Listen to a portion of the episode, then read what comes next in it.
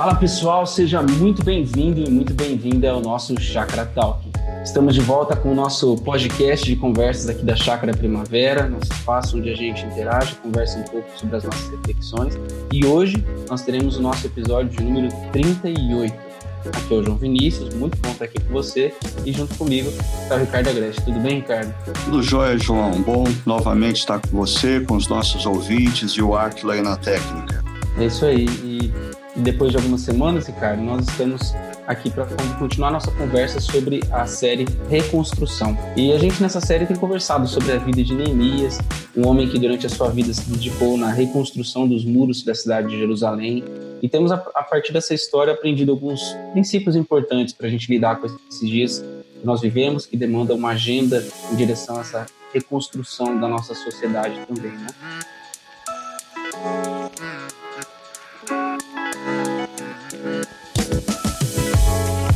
E, Ricardo, é, na reflexão Cultive Excelência, você trouxe para nós a importância da temática do descanso. E talvez seja o desafio de muitas pessoas né, nesse tempo de pandemia, como descansar e como descansar de uma maneira apropriada, descansar a mente.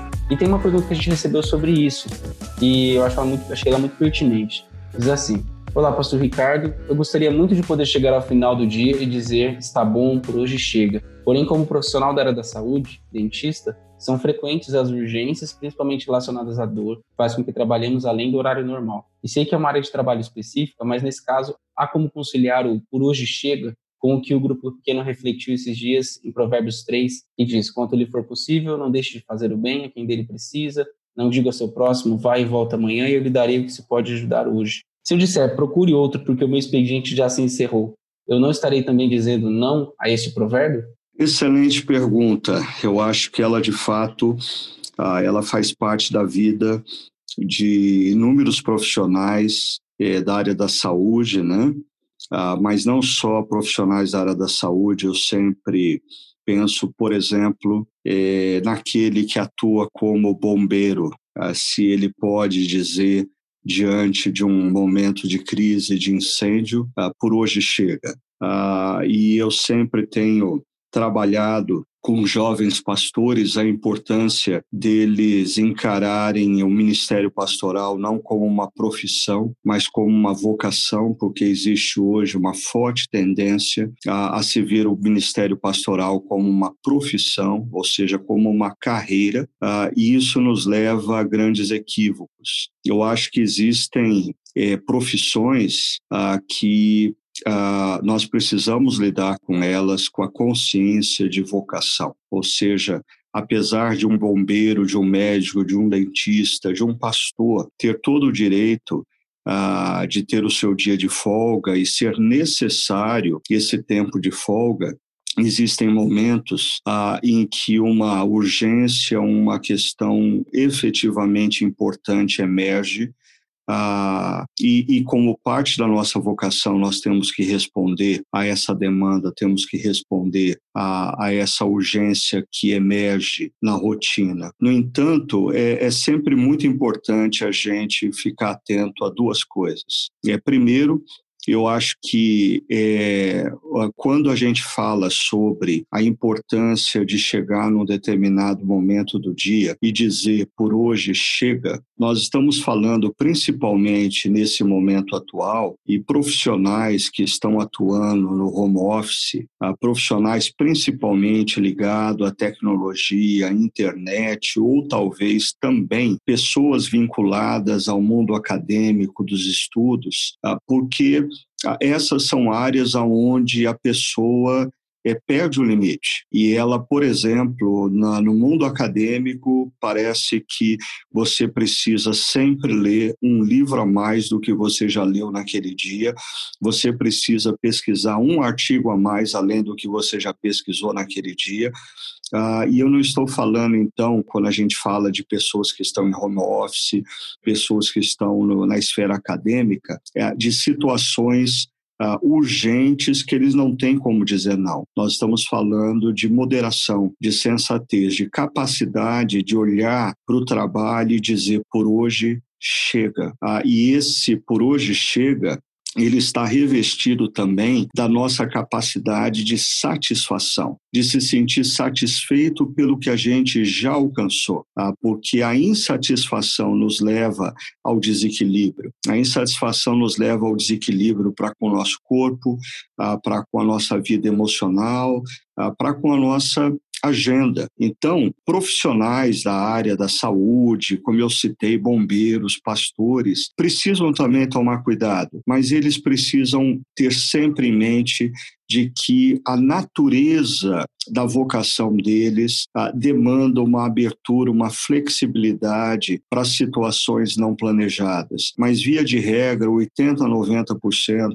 dos profissionais que atuam em outras áreas tem trabalhado em excesso, não porque algo efetivamente urgente emergiu, mas ah, por falta de controle, por falta de moderação e até mesmo, eu diria, ah, por falta de percepção ah, da importância do descanso. Ah, como a gente colocou na reflexão, ah, o descanso ele faz parte do processo de desenvolvimento e pesquisadores tanto da área do desenvolvimento físico como intelectual hoje eles são unânimes em afirmar que o descanso ele é tão importante quanto o estresse, o esforço, a dedicação. Então nós precisamos resgatar ah, isso primariamente como um princípio bíblico. Deus chega no final de cada dia em Gênesis 1 e diz: "Por hoje chega. Ele, como Deus Criador, nos ensina que nós precisamos estabelecer limite para o nosso trabalho. Segundo,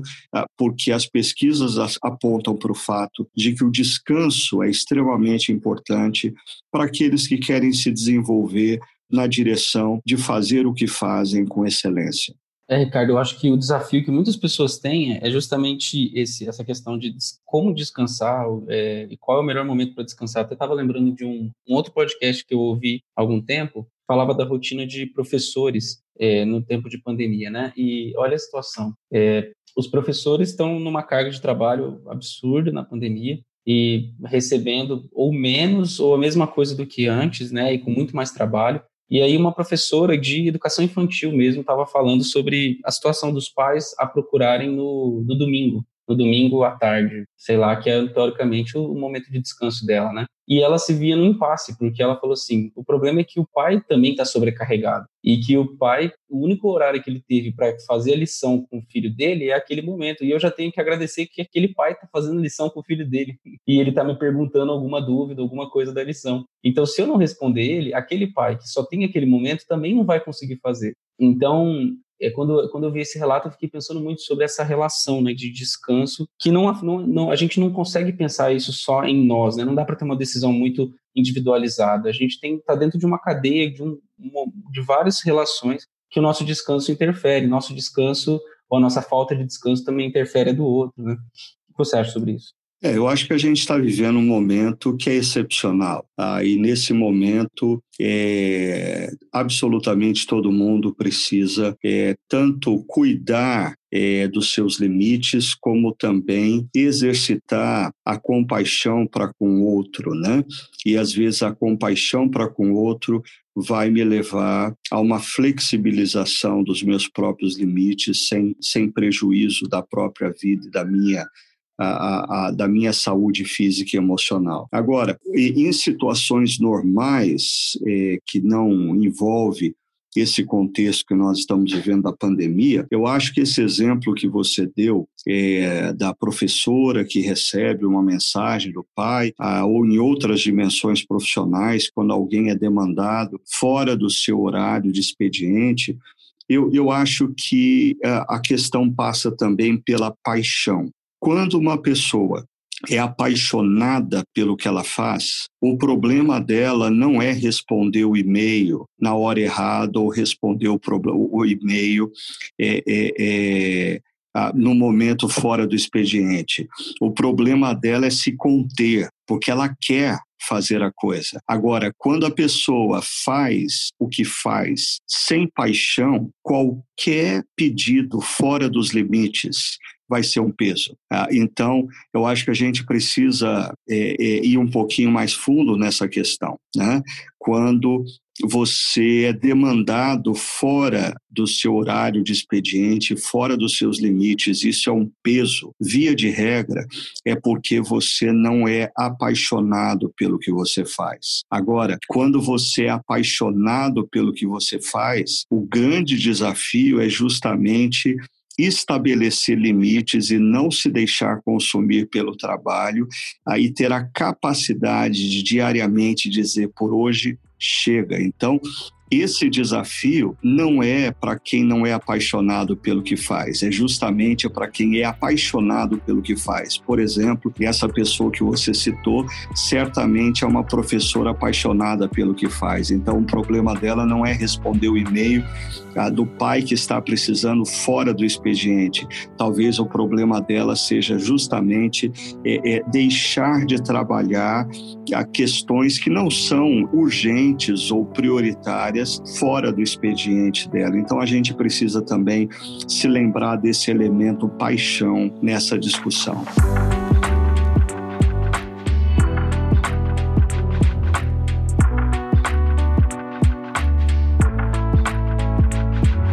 Sim, Ricardo. E eu queria também agora trazer uma outra dimensão que você, é, você abordou na sua reflexão sobre o estresse.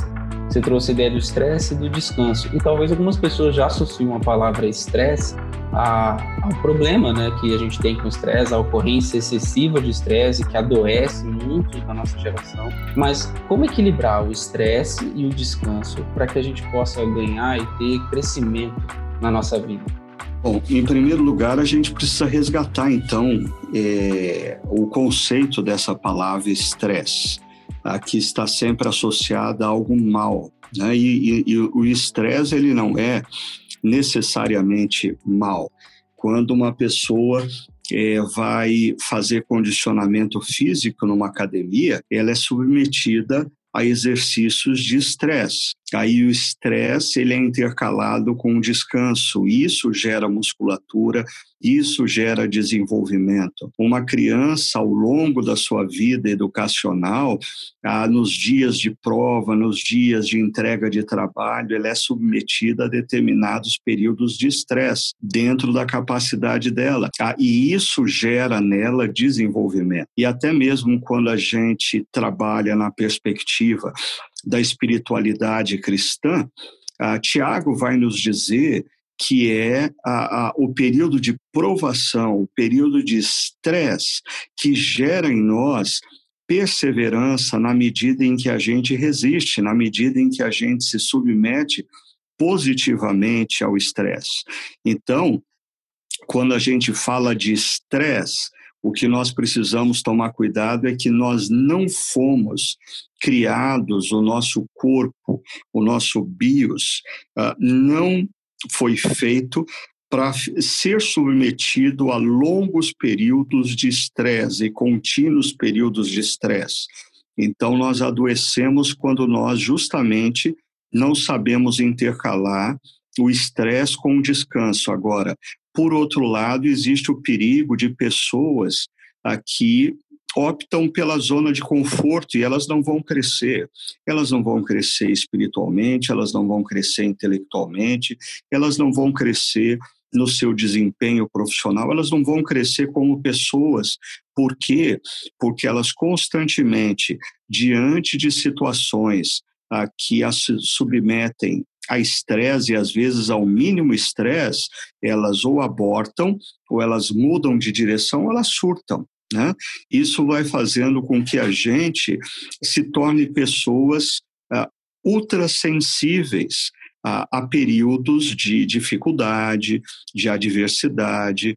Então, o ponto importante para a gente considerar é que o estresse faz parte do nosso desenvolvimento e absolutamente todo ser humano pode sim ser submetido a períodos de estresse, de esforço, períodos em que nós somos demandados além do que nós estamos habituados, mas dentro da nossa limitação. Agora, o que eu coloquei foi a sabedoria bíblica de intercalar seis dias trabalharás. Isso é estresse. Mas no sétimo descansarás. Aí Deus criando o mundo a cada dia, e isso é estresse, e chegando num determinado momento dizendo, por hoje chega, Deus descansou. Então nós precisamos uh, buscar esse equilíbrio na nossa vida, uh, tanto é, não ah, entendendo que momentos de adversidade, de provação, de dificuldades, eles fazem parte do nosso desenvolvimento. Mas a importância da gente também ter a sabedoria ah, para saber o momento de parar, descansar e se renovar, como se nós estivéssemos numa academia de ginástica, fazendo uma série de exercícios que levam ao estresse e depois um período de descanso. Assim a gente deveria ver todas as dimensões da nossa vida.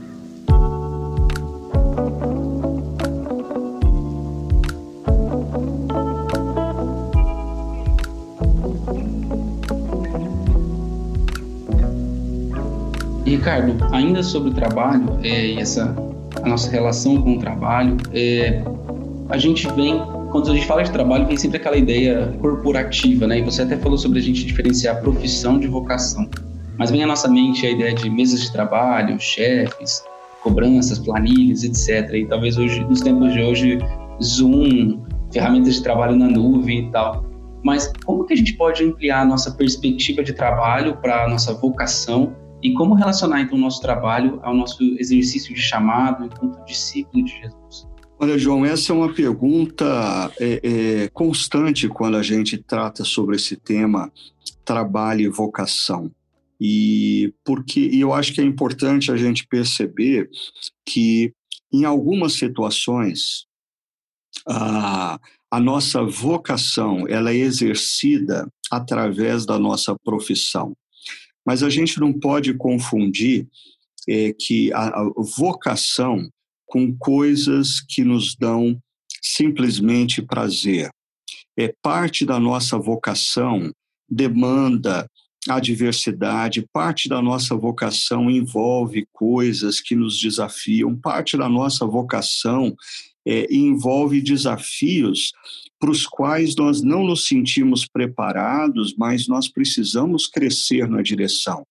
É interessante como, quando nós pegamos os personagens bíblicos, é, eu não vejo um personagem bíblico sequer que, quando é chamado por Deus para o exercício de uma missão, consequentemente, vocação, ah, eles dizem: ah, que bom, Senhor, que o Senhor me chamou, porque eu não vi a hora, eu estou plenamente preparado há anos. Parece que o Senhor não percebeu isso antes. Não, muito pelo contrário, todos eles dizem: Deus, eu não tenho condição, Deus, eu não posso. Ou seja, ah, parece que o exercício da vocação na mente de algumas pessoas hoje está associada a sentir prazer. E me desculpa, isso tem muito mais a ver com a cultura hedonista que nós estamos vivendo, em que nós associamos os caminhos da vida e as decisões que nós tomamos ao nosso próprio prazer do que a vocação. Vocação não necessariamente está. A vocação nos gera, eu não tenho dúvida alguma, um, uma eterna sensação de realização e de prazer, mas eterna ao longo da história existem momentos de grande provação, de grande perseverança. Então, é, primeiro, às vezes a nossa vocação ela vaza, ela acontece através do trabalho que a gente exerce. Mas existem facetas do nosso trabalho que não necessariamente dizem respeito à essência da nossa vocação, mas como trabalho nós precisamos realizar. Às vezes, existem pessoas que exercem uma carreira profissional para se sustentarem financeiramente, mas o exercício da sua vocação é paralelo a, a, ao, ao, exercício da sua profissão. É como Paulo vivia quando ele fazia tendas, que era um trabalho, para o exercício da sua vocação, que era a pregação do Evangelho. Então, eu diria, nós precisamos estar sempre atentos ao fato de que, às vezes, nós estamos numa profissão que nos dá a oportunidade de exercermos a nossa vocação. Às vezes, nós temos uma profissão que nos leva, que levanta o sustento financeiro para a vida, para a gente poder exercer a nossa vocação, que é numa outra dimensão. Mas uma última coisa sobre isso, eu diria que a, a vocação não é algo que a gente ganha consciência do que ela significa e é antes que nós adentremos no exercício da mesma. Deixa eu explicar isso. Eu, quando eu tinha 20 anos de idade, eu tinha, eu achava que a minha vocação era numa determinada direção, então eu adentrei na caminhada como pastor. Mas nos últimos 30 anos, Deus foi gradativamente, à medida em que eu ia me dedicando em fazer o que ele colocava nas minhas mãos, ele foi abrindo a minha mente, o meu coração para perceber novas dimensões da minha vocação. Então, hoje, com 55 anos e quase 35 anos de caminhada como pastor, eu tenho uma, uma consciência muito diferente da minha vocação da que eu tinha aos 20 anos de idade. Então, eu acho que a consciência da vocação é um processo de, de contínua, contínuo aprendizado. A gente vai ganhando maior clareza na medida em que a gente se dedica em fazer o que Deus colocou nas mãos da gente com excelência. Eu termino esse conceito lembrando sempre que Davi era um adolescente que numa manhã ele saiu da sua casa ah, para levar eh, marmita para os irmãos que estavam no campo de batalha. Davi não saiu da sua casa naquele dia para se tornar herói nacional. Ele saiu da sua casa para é, é, é, cumprir uma obrigação aparentemente ordinária que o seu pai havia dado a ele, mas porque ele cumpre aquela obrigação ordinária com excelência, no final daquela tarde, ele é herói nacional. Eu diria que muitos de nós estamos dispostos a sermos heróis nacionais, mas não acordamos pela manhã dispostos a cumprir obrigações aparentemente ordinárias. Isso vai nos impedir de nos levar a um momento em que a gente ganha plena consciência da nossa vocação e do que Deus quer que a gente faça na história.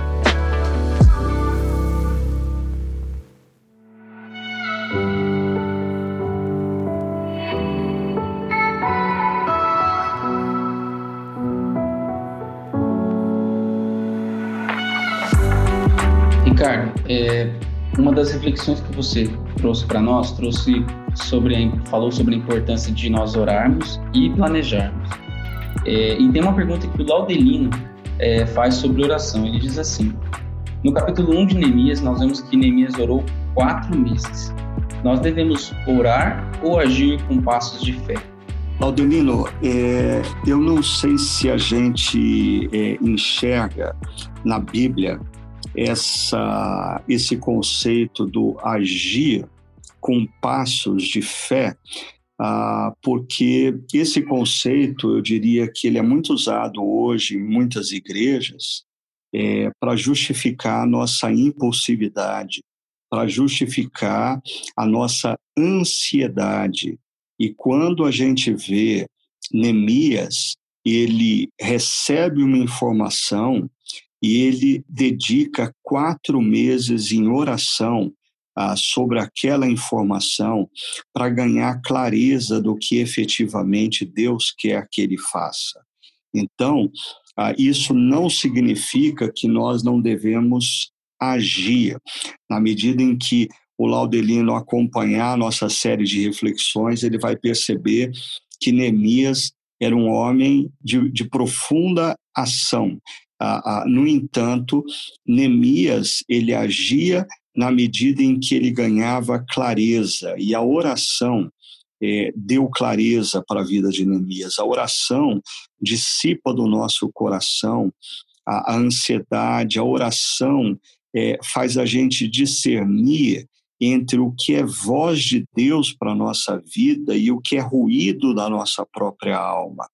Por isso a importância de é, é, claro, é, você vai ver no capítulo 2 que Neemias, diante do rei e diante de uma questão no rei, Neemias não tem tempo para parar e orar durante quatro meses. Ele tem que agir, ele tem que falar, mas a ação e, e a fala de Neemias diante do rei reflete uma clareza e uma consciência que foi desenvolvida ao longo de quatro meses de oração. Então, eu creio sim que agir dando passos de fé a, a, é uma consequência de nós gastarmos tempo em oração, diluindo toda forma de ansiedade e ruído das nossas almas, para que esse passo de fé seja um passo em obediência ao que Deus mandou e eu tenha clareza do que Deus disse para eu fazer. Passo de fé não pode se confundir com um passo no escuro, passo sem consciência do que eu devo fazer. Passo de fé é passo de obediência em corresponder ao que Deus pediu para eu fazer.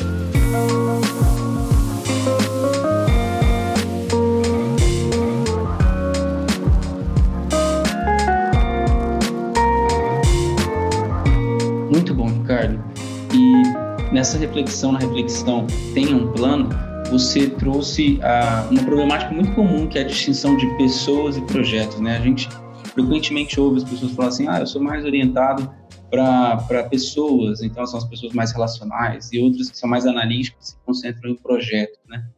Mas qual é a sua opinião sobre isso e como você acha que a gente pode relacionar melhor essas duas coisas? Bom, eu, eu, como eu coloquei na reflexão, João, eu creio que quando a gente olha para a vida de Neemias, nós temos um homem que desafia pessoas a, a se engajarem em projetos, projetos que abençoam pessoas. Quando a gente olha para a Bíblia, nós vemos um Deus que trabalha a partir de um projeto. Deus tem um grande projeto, a redenção de todas as coisas. Aí o fato de Deus ter em vista esse projeto da redenção de todas as coisas não significa que ele não pensa nas pessoas, muito pelo contrário. O projeto tem como finalidade resgatar e abençoar vidas. Ah, um outro exemplo que eu sempre dou é a construção de um hospital. Alguém pode dizer, ah, mas nós vamos gastar tempo e dinheiro na construção de um, um hospital. Ah, isso é, é, se dedicar a um projeto. Não, isso é se dedicar a vidas através de um projeto. Então, eu sou é, é, completamente contra essa dicotomia de se dedicar à vida ou a se dedicar a projeto. Eu acho que nós, como cristãos, seguidores de Jesus, devemos sim a, a nos dedicar à, vida das pessoas, mas perceber que projetos são imprescindíveis muitas vezes para abençoarmos vidas. Agora, numa dimensão mais prática, eu diria que isso nos leva, primeiro, a perceber que no reino de Deus e na igreja, nós precisamos daqueles que ah, tem, possuem uma personalidade e dons mais voltado para pessoas, mas nós também precisamos daqueles que têm uma personalidade, dons mais voltado a projetos. Ah, os dois são extremamente importantes para o reino de Deus. Nós não podemos dizer que um está certo e o outro está equivocado. Não. No reino de Deus, nós precisamos dos dois. E uma última coisa: aquele que se dedica a pessoas, com maior intensidade e paixão, não deve julgar o irmão que foi capacitado por Deus para se dedicar mais a projetos, a questões administrativas, organizacionais, achando que ele é inferior e vice-versa. Nós precisamos uns dos outros. Ah, nós ah, precisamos ver pessoas que são mais voltadas a pessoas, complementares a pessoas que são mais dedicadas a projetos. E ah, esses dois grupos precisam se respeitar, precisam se considerar e precisam aprender a valorizar a, a, o que o outro faz. Legal, Ricardo. Uma coisa que eu penso quando a gente fala sobre essa questão de pessoas e projetos, eu lembro que na faculdade de administração a gente falava sobre as definições entre serviços e produtos, né? E como que no final das contas tudo na verdade era um serviço, né? Um produto é um serviço também, oferece um serviço e o foco era sempre as pessoas, né? Eu acho que é, para mim essa questão se resolve, ou pelo menos ela tem uma, uma orientação quando a gente que está que quando está numa função mais de projetos, lembrar que esses projetos eles não são um fim em si mesmo, né? Eles se resultam em pessoas, em algum tipo de reação das pessoas. Mas também quem é relacional tem a dificuldade de falar assim de como chegar nas pessoas, né? E aí ela precisa de um projeto. E aí considerar que as duas coisas podem se equilibrar e devem ser equilibradas na nossa mente, né? E a gente precisa pensar é que é, quando você é, lida com, quando uma pessoa inicia um pequeno negócio, ela pode sim ter uma atitude altamente relacional, seja para um ou dois funcionários que ela possui, seja para os poucos clientes que ela possui. Na medida em que esse negócio progride, é, é impossível ela manter essa relacionalidade, ela vai ter que pensar num sistema, num processo, consequentemente num projeto que mantenha a qualidade, mantenha a satisfação do cliente, mantenha a boa relação com os funcionários, mas a, a, eu vejo isso eh, em igrejas, igrejas pequenas elas são naturalmente relacionais. Na medida em que a igreja cresce, ah, se faz necessário a criação de sistemas e processos para manter a saúde e os próprios relacionamentos da igreja. Agora, o problema é quando, seja o empresário, seja o pastor ou o crente na igreja, faz do processo, do sistema, um fim em si mesmo e se esquece que o processo ou o sistema é um meio. A, a, o fim é justamente o que você disse: o serviço à pessoa, a relação com a pessoa, o cuidado da pessoa.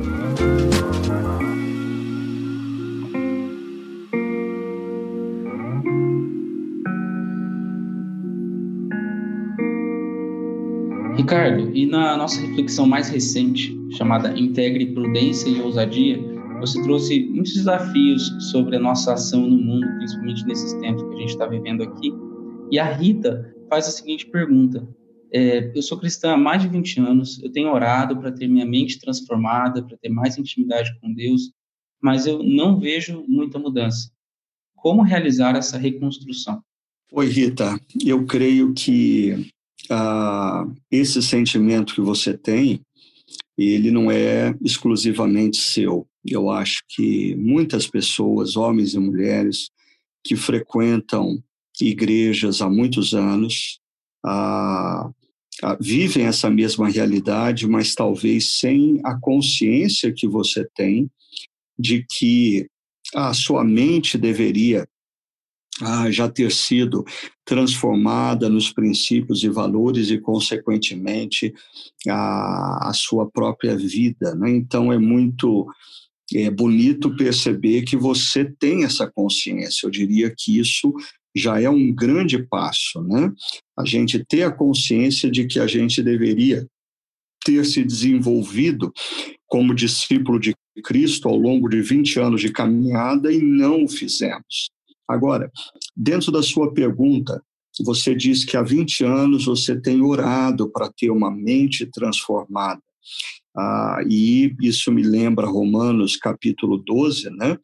que o apóstolo Paulo diz que a gente não deve se amoldar pelo padrão desse mundo, mas nos transformar pela renovação da nossa mente. Ah, e você, o seu desejo maior é intimidade com Deus. E isso ah, me ah, faz pensar nas palavras de Jesus que diz: Aqueles que têm os meus mandamentos e os guarda, este é o que me ama. Ou seja, a intimidade com Deus está diretamente ligada à obediência. E aí eu queria juntar as duas coisas, da mente transformada com a obediência a Deus. Eu diria que, infelizmente, as nossas igrejas elas foram tomadas por uma visão equivocada de que é, é, a missão da igreja é fazer com que as pessoas conheçam a Bíblia e conheçam a teologia e conheçam os princípios e valores ah, que são apresentados na Bíblia. E aí nós temos muitas vezes homens e mulheres que conhecem muito bem a Bíblia, que conhecem os valores e princípios e até conhecem é, bons conceitos teológicos, mas isso não transforma as suas próprias vidas. Por quê? Porque, como eu tenho dito já há algum tempo, nós temos nas nossas igrejas um gap, um distanciamento entre o ensino e a prática. E o que muda a vida da gente, o que transforma a vida da gente, é o projeto da obediência. Então, eu diria que Deus está muito mais preocupado com o quanto nós obedecemos a palavra do que com o quanto nós conhecemos da palavra. Uh, Mark Twain, um comediante, escritor norte-americano, costumava dizer que as coisas que mais preocupam a ele ah, são as, não são as coisas que ele não entendeu acerca da Bíblia, mas aquelas que ele já entendeu. É interessante pensar nisso, porque a questão, mais uma vez, não é o quanto a gente conhece, mas o quanto a gente obedece. E eu diria que a transformação da vida, a transformação da mente, a intimidade com Deus, ela é, ela é construída na nossa vida ou reconstruída através de um projeto de, de, de, de obediência à palavra de Deus. E, infelizmente, nós estamos envolvidos por um mundo é, é, que eu digo, sempre digo que caiu na falácia do, do positivismo e crê piamente que a questão é ter conhecimento, compreender, e isso vai nos levar à transformação. Eu diria, não, essa é parte do caminho, mas quando a gente faz do conhecimento e da compreensão um fim, e não meio, nós nunca chegamos à obediência. E é a obediência que nos transforma. A cada dia nós somos transformados na medida em que nós optamos na nossa mente, no nosso coração, em termos atitudes coerentes e consistentes à palavra que nós ouvimos e aprendemos. Isso nos transforma. É esse o projeto que a gente precisa é, é ter se nós queremos reconstruir as nossas vidas.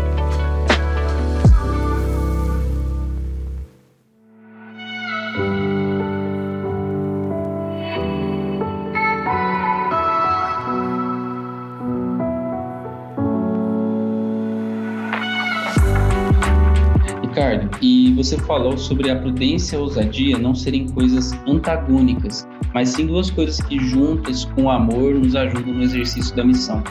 Mas o que significa ser prudente e hoje e como não confundir prudência com medo e apatia diante dos problemas?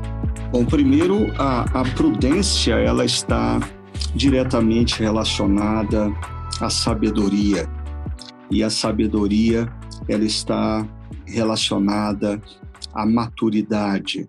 Né?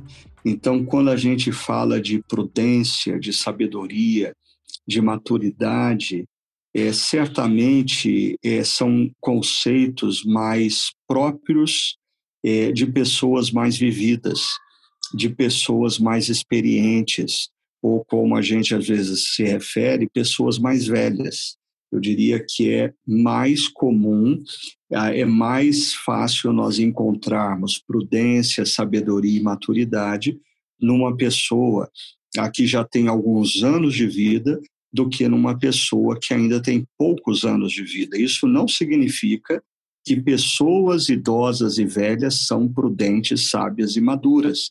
Eu sempre digo que a, a envelhecer não é uma opção. Todos nós vamos envelhecer. Agora, amadurecer, encontrar sabedoria, ah, é decorrente das opções que nós fazemos ao longo da vida. Agora, com certeza, nós precisamos tomar muito cuidado para que a prudência, para que a experiência não, não, não, não nos torne pessoas medrosas e principalmente pessoas apáticas em relação aos desafios da vida. Né? Por isso que nós falamos da importância ah, e, e, e dentro do pensamento uh, filosófico dos últimos três séculos, eu coloquei algumas coisas ali eh, na nossa reflexão e depois apontei uh, para a própria palavra de Deus, quando Paulo fala a, a, ao seu filho na fé, que Deus não tem nos dado espírito de covardia, ou seja, nós não podemos confundir prudência com covardia, mas Deus tem nos dado espírito de poder, que tem a ver com a capacitação, com a ousadia, ah, mas também de equilíbrio, que tem a ver com a moderação, tem a ver com a prudência. E no centro desses dois conceitos, Paulo insere a palavra amor. Deus tem nos dado espírito de poder, ousadia, a, a equilíbrio, moderação, prudência e amor. Por que, que Paulo coloca essa palavra amor no meio desses dois conceitos? Ah, porque eu diria que, às vezes, em nome da prudência, nós podemos nos omitir em determinadas situações aí faltarmos com amor para com aqueles que nos cercam. Por outro lado, às vezes, em nome da ousadia, ah, nós podemos ferir pessoas. Nós podemos ir além do que nós deveríamos, nós podemos ser agressivos e, consequentemente, faltar com amor para com as pessoas. Agora, me parece que o ponto de equilíbrio entre prudência e ousadia ah, reside justamente numa vida de amor. Ainda sobre isso, o que, na sua opinião, significa nós sermos ousados e como não confundir ousadia com irresponsabilidade? Ah, boa pergunta, João. Acho que esse é, é, esse é o outro lado da história, né? Porque quando a gente fala, se quando a gente fala de prudência, a gente fala de sabedoria, de maturidade, e são características bem mais presentes em pessoas já mais experientes e vividas. Ah, por outro lado, a ousadia é uma característica, é, via de regra, mais presente nos mais jovens. Né?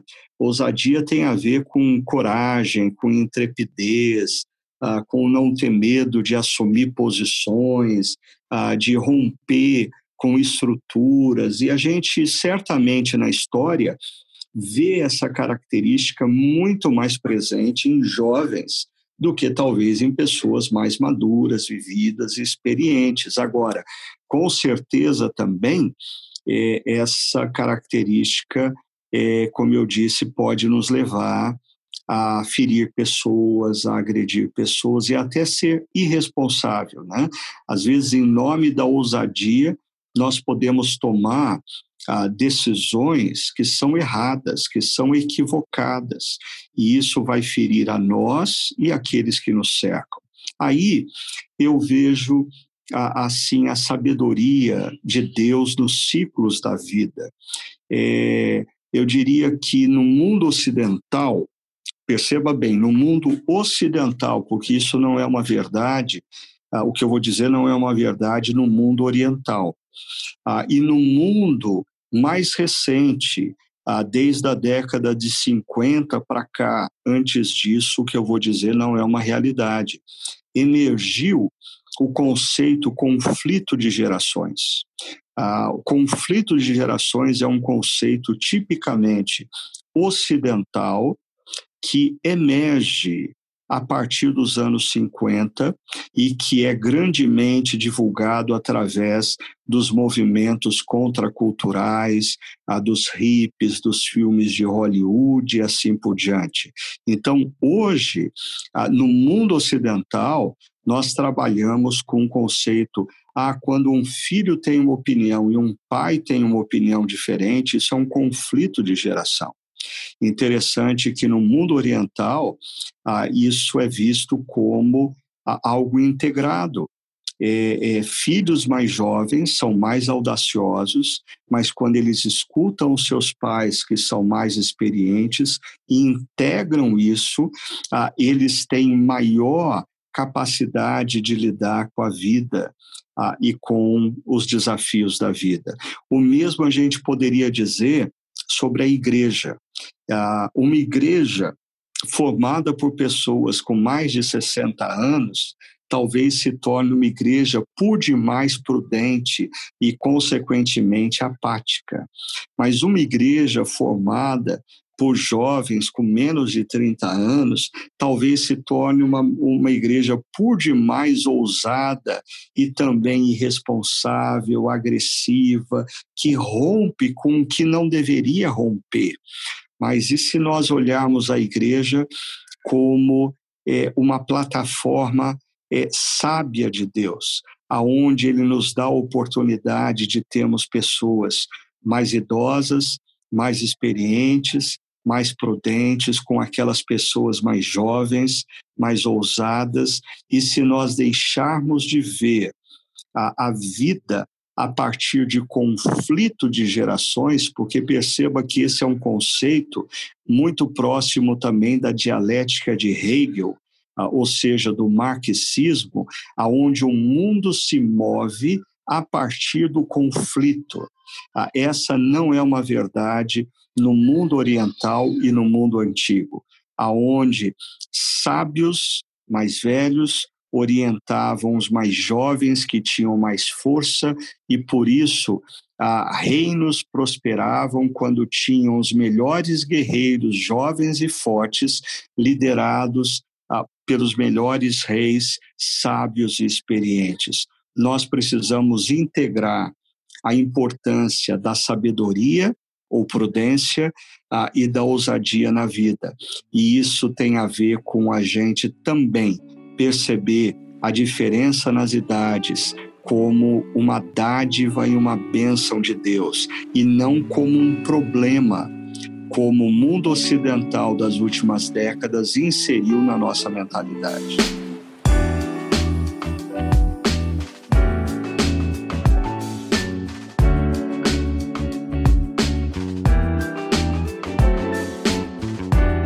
muito bom e creio que muito pertinente para para muitos que estão nos ouvindo sobre como equilibrar essas duas coisas e como lidar melhor com tanto a ousadia quanto a prudência, né? não vendo de forma nem negativa, mas também tomando os devidos cuidados. É, Ricardo, o que, que vem para a nossa próxima reflexão? O que, que vem por aí?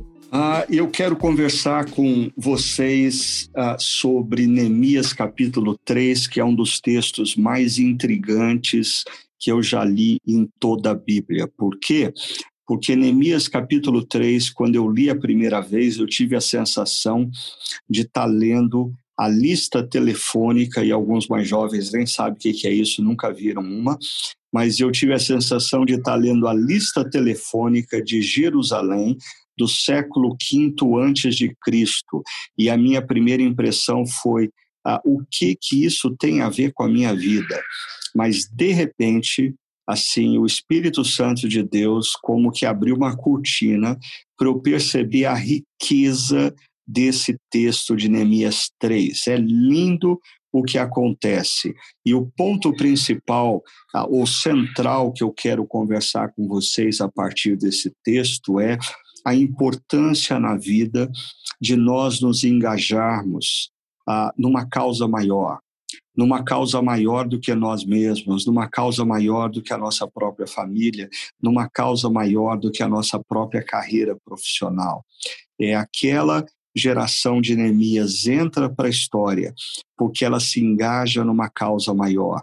E eu acho que nesse momento que nós estamos vivendo de pandemia, ah, foi um momento e tem sido um momento muito propício para todo mundo parar e pensar se o que está fazendo da vida é efetivamente significativa, é efetivamente relevante. Ah, estudos mostram como é, muitos profissionais estão pensando em, em mudar ah, o direcionamento das suas carreiras por terem percebido que o que eles estavam fazendo não era efetivamente significativo ou relevante. Então, esse é um momento importante para a gente colocar na nossa agenda causas que transcendam a nossa própria individualidade, vida, carreira, família, causas que façam com que as nossas vidas estejam conectadas a, a algo efetivamente relevante, algo efetivamente importante na história. É sobre isso que a gente vai conversar na próxima reflexão. Então, eu espero que vocês não percam uh, esse tempo juntos. É isso aí. E para vocês que estão nos ouvindo, nossos, nossos encontros online acontecem todos os domingos, às 10 horas da manhã. E você pode acompanhar em nossos canais no YouTube, no Facebook ou em chakra.org/online. Nossa transmissão acontece por lá. E eu quero agradecer muito vocês que nos acompanharam até aqui. Muito obrigado. Nós estamos chegando ao fim de mais um episódio do nosso podcast. E para saber tudo que a nossa comunidade tem feito, é só acessar o nosso site chakra.org ou acompanhar a nossa comunidade nas redes sociais e compartilhe com alguém é, esse conteúdo é, que nós estamos oferecendo aqui é, para que outras pessoas também possam ser abençoadas. E nossos prédios estão fechados, mas a nossa comunidade ela continua em missão. E um grande abraço, Deus abençoe muito a sua vida. Até o nosso próximo episódio.